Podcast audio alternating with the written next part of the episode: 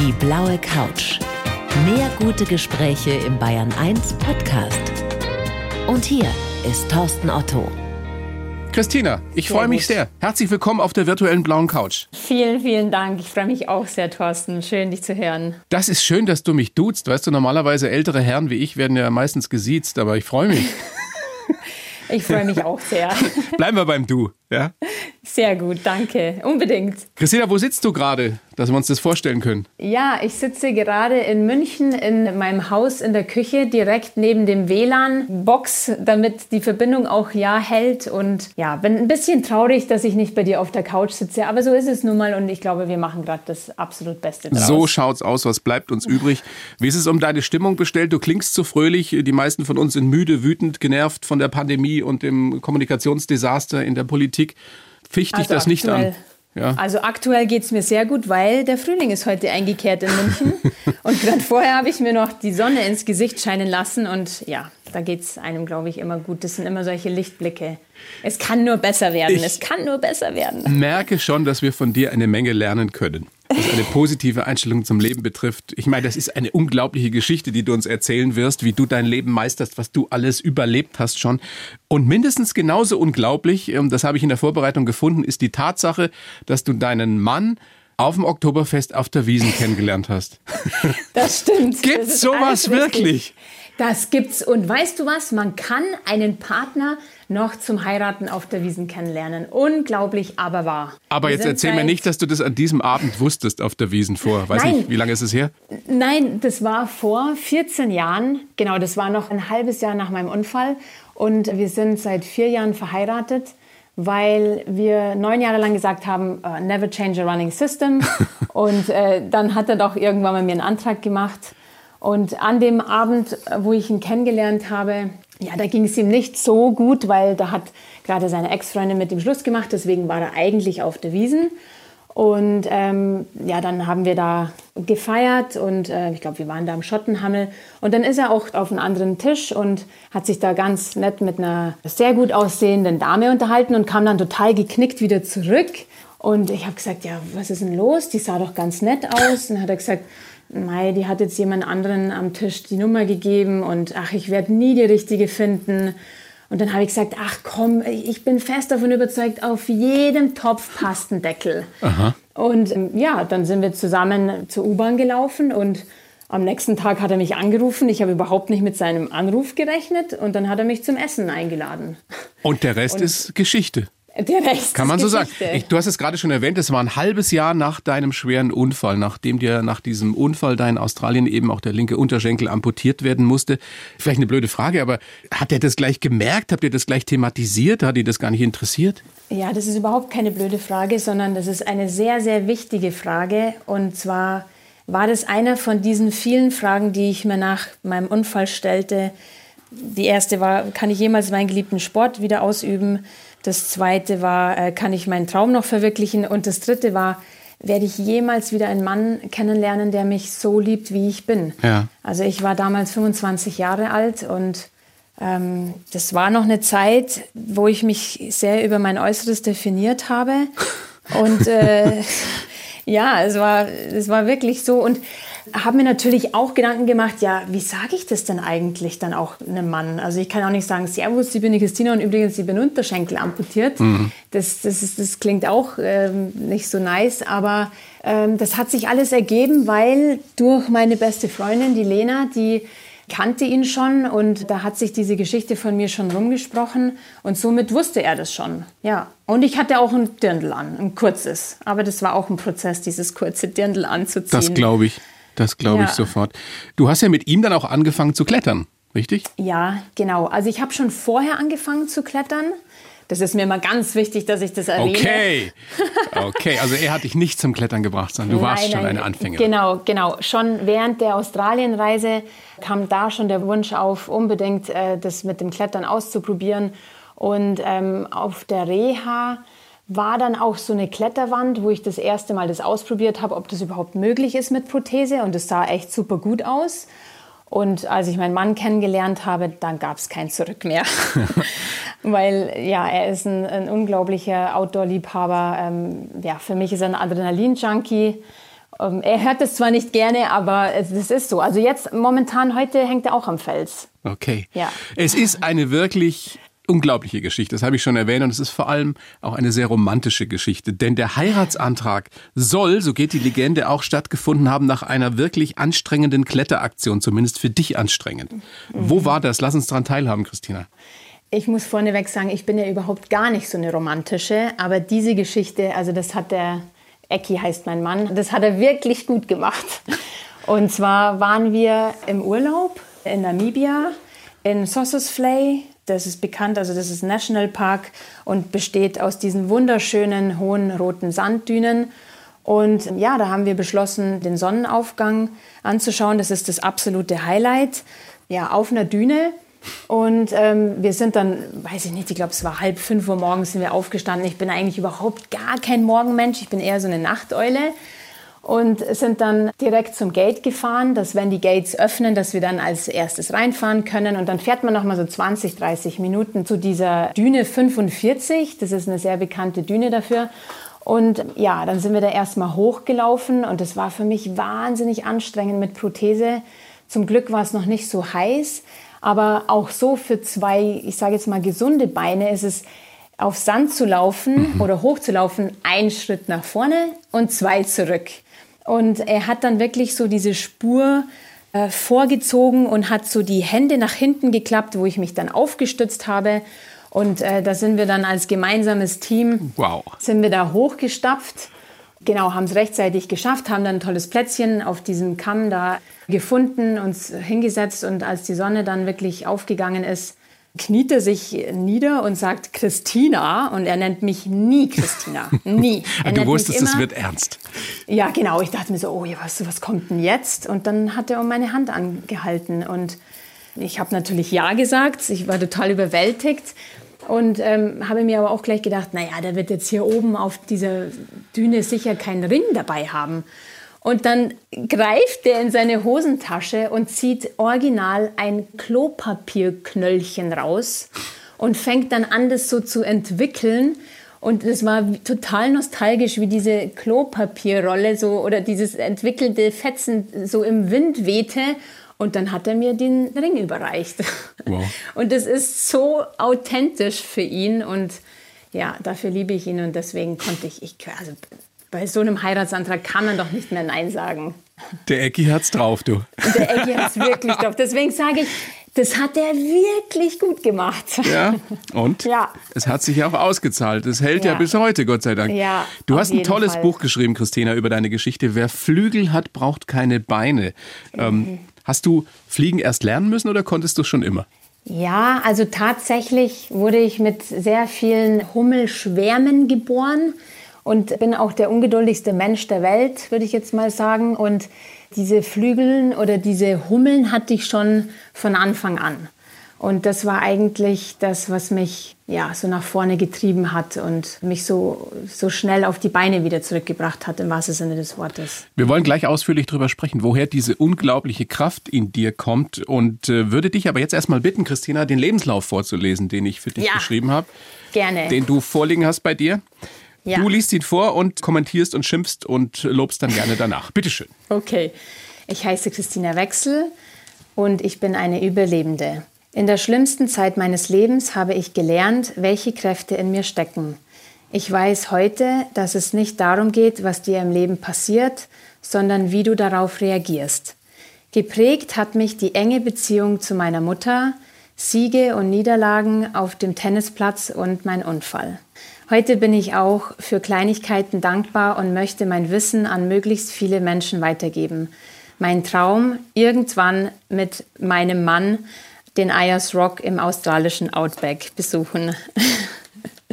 ich kann fast nicht sprechen, weil mein Herz pocht. Es ist, es ist wie, es ist, das darf man jetzt eigentlich gar nicht, es ist wie wie äh, Hintern auf Eimer, sage ich jetzt mal. Es passt. Äh, es passt, du kannst es unterschreiben, sehr schön.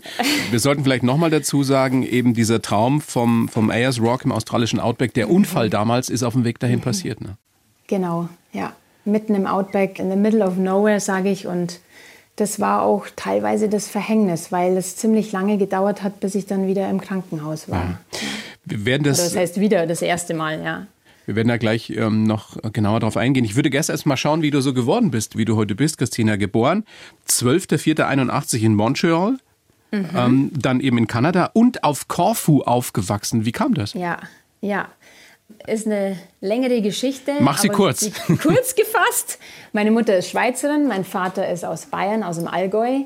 Beide haben sich kennengelernt Anfang 20, als sie beide unabhängig voneinander nach Kanada ausgewandert sind. Also nicht auf der Wiesen. nicht auf der Wiesen, nein, aber im Schweizer Tennisclub. Okay. Thorsten. Aha. Und haben sich dann kennen und lieben gelernt und haben geheiratet. Dann kam ich. Mein Bruder kam dann in Prince Edward Island in Charlottetown und dann sind wir zwei Jahre später, drei Jahre später nach Korfu gezogen und haben da drei Jahre gelebt, weil mein Vater ist Hotelier Jetzt ist er in Rente. Und genau, dann sind wir wieder zurück nach Montreal gezogen. Dort hat er dann ein Restaurant eröffnet, das hieß Restaurant Edelweiß mit Deutsch, Schweizer und österreichischer Küche. Großartig. Und ich, ich sag's dir, Thorsten, die Leute sind 60 Kilometer teilweise gefahren, um einen originalen Apfelstrudel zu essen. Und ja, war, wow. war super. Deine Kindheit. Das heißt, du mhm. sprichst Deutsch, Englisch, Französisch und Griechisch. Ja, wobei ich Französisch und Griechisch verlernt habe. Leider, Echt, wie leider. schade. Ja, total schade. Aber, Aber wenn du in Urlaub dahin fahren würdest, äh, würde es reichen, um Essen mhm. zu bestellen in Griechenland. Also Französisch kriege ich hin und Griechisch leider gar nicht mehr. Ja, aber anscheinend, äh, apropos Essen bestellen, also mein Vater hat mir erzählt, ich habe als Kind immer für meine Eltern das Essen bestellt, weil ich die Einzige war, die Griechisch konnte. Aha. Ja, Kinder lernen schnell. Ja, genau. Als du damals eben, ich weiß nicht, wie alt du warst, acht, neun, als ihr dann nach Freising gezogen seid, weil genau. dein Papa da, glaube ich, das Flughafenhotel übernommen mhm. hat, das muss ja auch ein Kulturschock gewesen sein. Vorher Montreal, Corfu und, und dann auf einmal Freising. Ja, ja, vor allem, also Montreal ist ja eine wahnsinnige urbane Stadt mhm. und wo wirklich äh, hin zum Kunst sozusagen von den Kulturen her nebeneinander sitzt, also in der Klasse, wo ich vor allem war. Und dann bin ich nach Heilberg-Moos gezogen, also das Landkreis Freising. Und da haben alle bayerisch gesprochen und ich habe die nicht verstanden. Und wurde dann auch ein bisschen gehänselt wegen meinem äh, damals noch stark so amerikanisch-englischen Akzent. Aber ich hatte dann eine wunderbare Nachbarin, eine richtige Urbayerin und die hat mir das Bordersche beibracht. Und auf dem genau. Tennisplatz hast du das wahrscheinlich auch gelernt, oder? Ja, genau, da habe ich es auch, genau, auch sehr schnell gelernt. Warst du richtig gut? Also verbindet uns was. Ich habe auch früher mal in meiner Jugend Tennis gespielt, deswegen frage ich. Ja, also gut. Ich war Mannschaftsführerin und wir sind aufgestiegen, aber jetzt so profimäßig das jetzt nicht. Ja, ja, aber da lernt man eine Menge, ne? wenn man einen Sport leistungsmäßig ausübt, ja. gerade den Mannschaftssport, viel fürs ja. Leben. Mit Niederlagen umgehen, mit Siegen, mit Leuten genau. zurechtkommen, und, mit denen man gar nicht unbedingt zurechtkommen Stärke. möchte. Ja. Ja, absolut. Was hast du noch gelernt da fürs Leben, was dir immer geholfen hat oder bis heute hilft? Also, ich kann mich an ein Tennisspiel erinnern, wo, mei, wie alt war ich denn da? 18, 19, 20, sowas.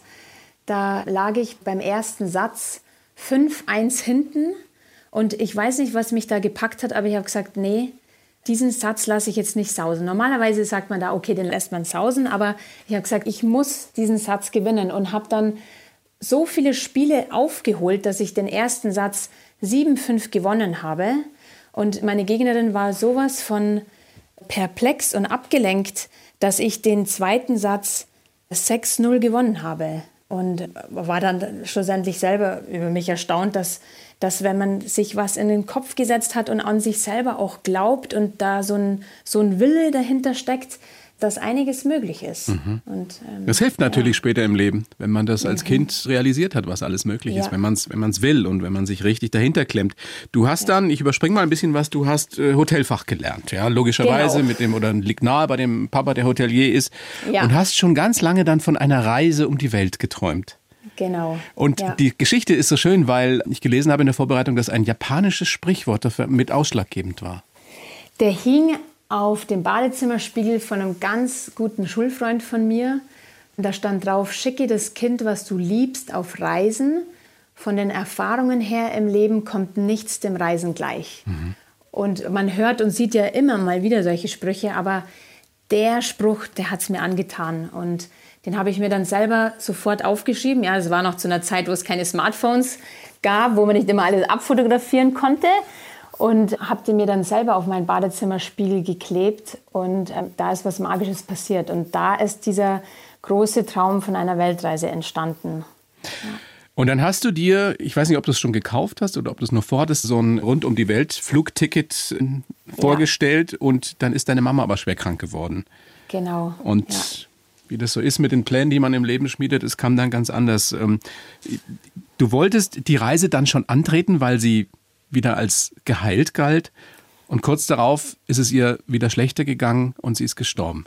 Mhm. Wenn du, wenn du heute, das ist viele Jahre her, aber wenn du heute daran denkst, was, was geht dir durch den Kopf? Also damals, in dem Moment, als sie gestorben ist, das war für mich ganz, oh, das war für mich grausam. Das hat mir den Boden unter den Füßen weggerissen, weil sie war nicht nur eine Mutter für mich, sondern sie war meine Seelenverwandte und meine absolute Mentorin im Leben. Und ich konnte mir ein Leben ohne sie gar nicht, konnte ich mir nicht vorstellen. Und ich hatte auch nicht dieser Trauerprozess, der damals so wichtig war, der ist mir erst jetzt so im Nachhinein so bewusst geworden, also dass der einfach so wichtig ist. Weil ich kann mich noch erinnern, ich habe in mein Tagebuch reingeschrieben, am besten ist es, wenn man keinen Menschen so nah an sein Herz ranlässt, weil das kann nur gebrochen werden. Oh und, ähm, und schlussendlich habe ich festgestellt, dass der einzige Mensch, den ich nicht an mich ran hat lassen, war ich selber oder bin ich selber dadurch, durch diese Herzmauer. Mhm. Und dass Trauer ein unglaublich wichtiger Prozess ist und der ist auch ganz individuell. Und habe festgestellt, dass wenn wir uns auch erlauben zu trauern, kann das in Liebe transformieren. Und äh, ist auch ein Ausdruck für, wie sehr man diesen Menschen auch geliebt hat. Ihr hattet offenbar eine sehr, sehr enge Beziehung. Du hast es gerade schon angerissen. Das ist jetzt 15, 16 Jahre her. Ähm, ja. Kommunizierst du bis heute mit ihr? Fragst du sie um Rat, wenn es um Entscheidungen ja. geht im Leben? Das ist echt eine schöne Frage. Das tue ich ja, auf jeden Fall. Ich, ich frage mich ganz oft, ah, Mami, was, was würdest du mir denn jetzt raten? Und gehe manchmal auch in Meditation und äh, dann höre ich sie. Also diese Gedanken, die ich dann habe, dann ähm, da höre ich sie. Also vor allem jetzt auch als ich gestern mein Buch eröffnet oder mein Buch veröffentlicht wurde. Es ist gestern erschienen, dein Buch, ne? Wer Flügel hat, genau, braucht keine Beine. Genau, das ist gestern erschienen und natürlich bei in solchen Momenten im Leben, da frage ich mich, Mai, was würde jetzt die Mami sagen? Was würde jetzt die Mami sagen? Und das kommt wie aus der Pistole geschossen. Da sagt ganz klar, ich bin so stolz auf dich, weil sie das immer zu mir gesagt hat. Ist das schön. Ja. Du hast, du hast damals lange getrauert und hast dann diese Reise rund um die Welt mhm. angetreten. Da warst du 25 und erstes Ziel eben, ähm, was habe ich gelesen? Sydney. Wow, eine der, der, traumhaftesten Städte, die es überhaupt gibt. Du warst mit mhm. Freunden dort unterwegs. Es, es, ja, also das perfekte Leben im Endeffekt, die perfekte ja. Reise. Ja, genau. Wir waren, also als wir durch die Sachen von der Mami durchgegangen sind und sie sozusagen, ähm, ja, so wie so ausmisten wollten, ist mir dann ihr Lieblingsbuch Der Alchemist von Paulo Coelho in die Hände gefallen und das habe ich dann auch wie so ein Zeichen von ihr gesehen, dass ich unbedingt diese Reisen machen muss. Das wollte sie auch immer, das war auch in ihrem Sinne und dann bin ich ein halbes Jahr nach ihrem Heimgang, habe ich diese Reise angetreten und zuerst sind wir vier, fünf Monate durch Australien und Neuseeland gereist. Immer eine verschiedene Gruppe, immer so zu zweit oder zu dritt, zu viert. Und dann in Neuseeland habe ich gesagt, so und jetzt ist die Zeit reif für diesen Ayers Rock, weil der stand schon von Anfang an an erster Stelle.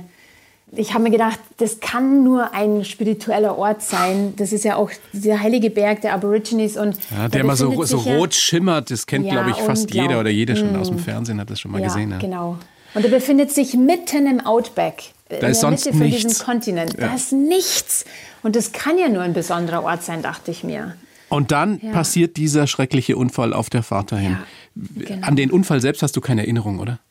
Ich habe solche Erinnerungsfetzen und ich kann mich erinnern, wie die Sonne auf mich niederknallt und dass ich meine Beine nicht bewegen kann und habe da auch schon gemerkt, irgendwas stimmt nicht mit meinem einer meiner besten Freunde. Ja einer deiner besten Freunde ist gestorben bei diesem Unfall. Du warst eben schwer verletzt.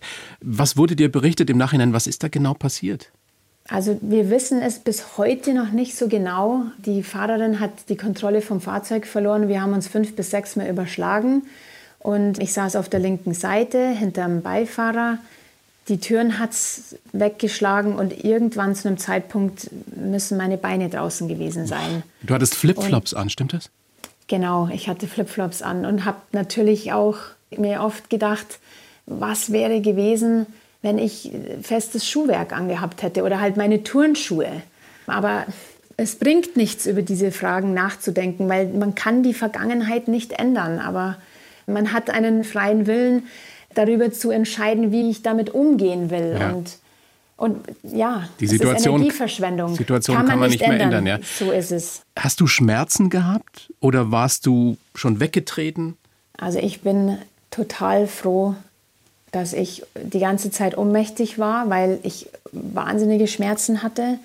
Und auch diese ganze Zeit dann auch in der Intensiv, diese unfassbaren, weil das waren Schmerzen, und ähm, es waren auch ganz verschiedene Schmerzen. Was so hattest du denn für Verletzungen? Was war alles? Ja, kaputt? ich hatte eine kollabierte Lunge wegen zwei gebrochenen Rippen und ich hatte innerliche Verletzungen, eine angerissene Hauptbeinarterie auf der rechten Seite, oh. auf der linken Seite ein komplett luxiertes offenes Knie und weitere mehrere Frakturen an, an beiden Füßen. Eigentlich ist es ein Wunder, dass du das überlebt hast, oder?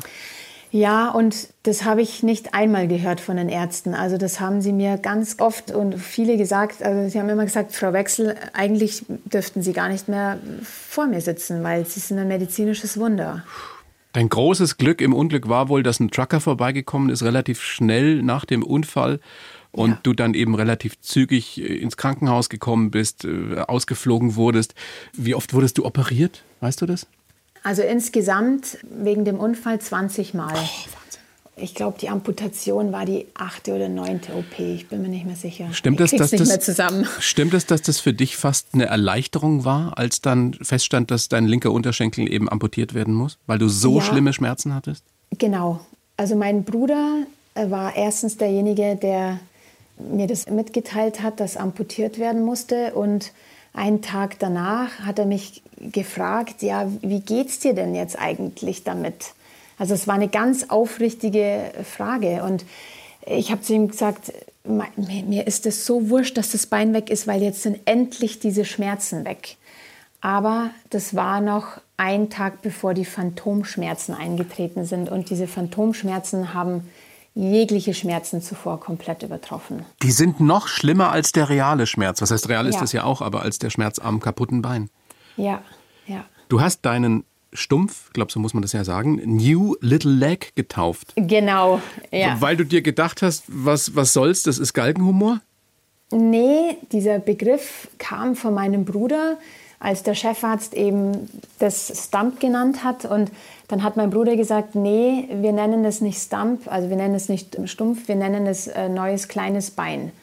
Und das fand ich so schön, weil ich meine, stumpf klingt für mich ohne Wert, aber es ist ja immer noch mein Bein. Ja? Es ist zwar kürzer, aber das Schöne ist auch, dass ich mein Knie behalten konnte. Das mhm. wussten wir nicht, als ich in den OP-Saal reingeschoben wurde, ob ich mein Knie noch behalten kann, weil es wahnsinnig verletzt war und Schlussendlich hatte ich unglaubliches Glück, dass ich das Knie behalten konnte und somit hatte dieses ganze Bein auch mehr Wert. Es ist so eine irre Geschichte, Christina, was du alles hingekriegt hast. Du bist danach ein halbes Jahr später schon wieder geklettert, du bist Ski gefahren, du spielst wieder Tennis, du machst irre Geschichten. Wir haben es schon angesprochen, es grenzt an ein Wunder, dass du überhaupt noch lebst. Wie hast du es mit all den Schmerzen damals im Krankenhaus geschafft, da nicht durchzudrehen?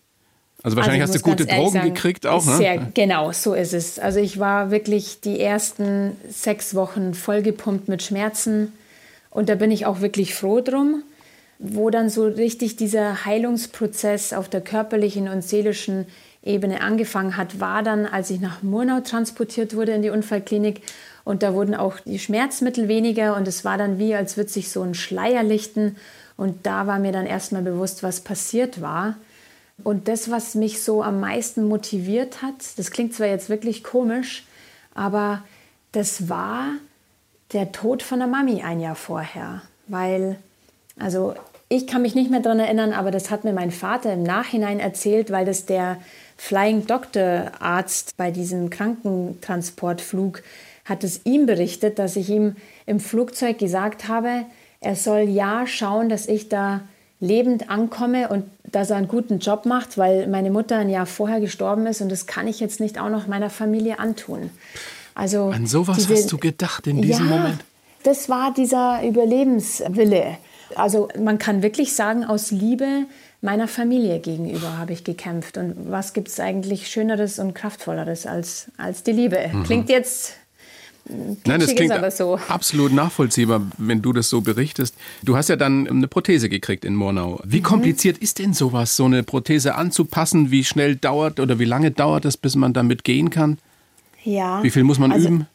Also, mm, ich sage dann immer ganz gerne, dass das bei jedem anders ist und dass das ganz individuell ist. Also bei mir hat es sogar ziemlich lange gedauert. Es hat zehn Wochen gedauert, bis ich das erste Mal gehen konnte weil ich ja so unglaublich verletzt war und mehrere Baustellen hatte und sehr schwach war auf den Beinen. Du hast auch tierisch und, abgenommen ne, im Krankenhaus. Ja, genau, weil ich lange künstlich ernährt wurde wegen den innerlichen Verletzungen.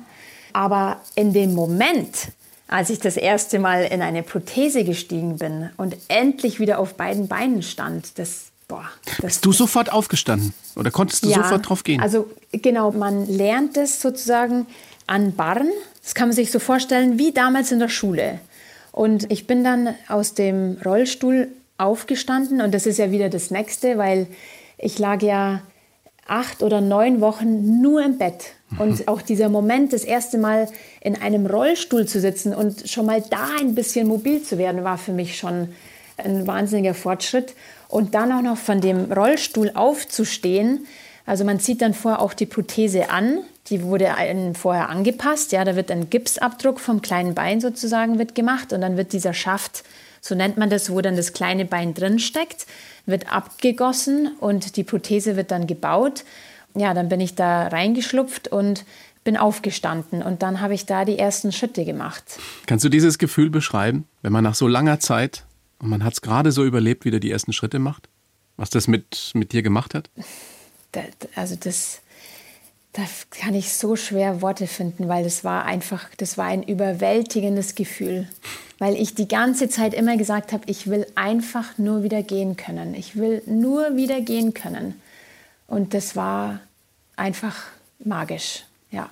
Das hat mir so viel Kraft gegeben und mich motiviert. Da habe ich mir gedacht, oh, wenn ich jetzt damit aufstehen kann und gehen kann, dann will ich, ich will jetzt schauen, was, was geht da noch alles mit dieser Prothese. Und es geht eine Menge, ne? wie gesagt. Und es geht eine Menge. Klettern, ja.